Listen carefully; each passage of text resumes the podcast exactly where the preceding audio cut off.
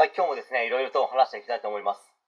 え今回はですね、悪いことをすると最悪こうなりますよという怖い話、第1話に関して、まあ、ちょっと話していきたいと思います。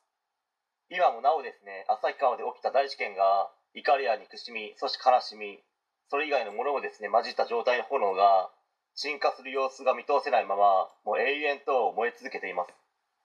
まあ、どんな結末になろうが、多くの人がですね、悲しみ続けた状態で、月日が過ぎていくのは間違いないかと思います。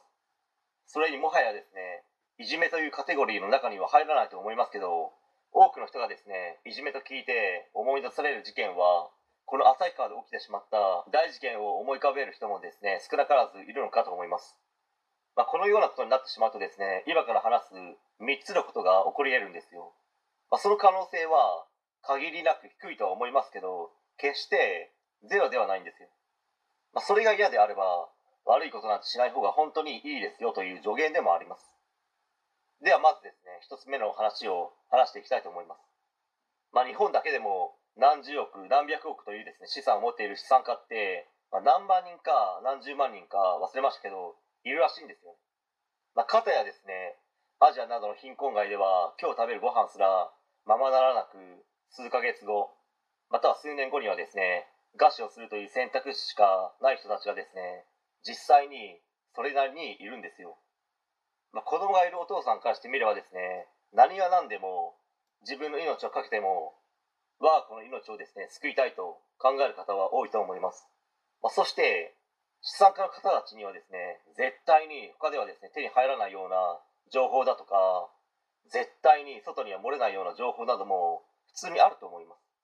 まあ、それは例えばですね、闇組織につながる情報だとか、本当にヤバい人たちにつながるようなルートって確実に存在すると思うんですよ。そして、その資産家の方たちが、旭川で起きた大事件は、もう絶対に自分は許せないと。亡くなった彼女の無念を自分が晴らしてあげたいとなった時にですね、その資産家の方と貧困街にて自分の子供を救いたいと思っている方との間に案内人というかパイプ役のような人が間に入ってもう分かりましたと。足がつかないようにうまくやりますのであとはいい情報を待っていてください。いい情報をクリスマスプレゼントとしてお渡しできるかもしれませんのでとなり、まあ、クリスマスの日にですね各テレビ局のニュースで知ることになるかもしれないです。まあ、当然何がどうなるかということはですね、皆さんのご想像にお任せしますけど、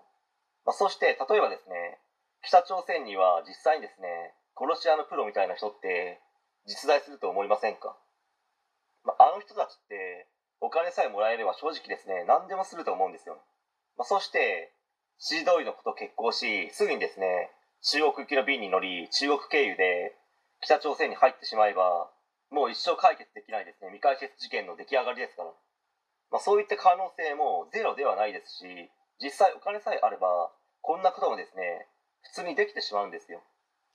旭川事件に関与した加害者たちや隠蔽を図った人たちはですねこういったことになる可能性は何回も言いますけどゼロではないので、まあ、できるだけ早めにですね何があったのかということをですね明らかにし自分たちの非を認めこれもできるだけ早めにですね遺族の方に謝罪してください、まあ、それをしなければ本当に現実のものになるかもしれないですよ。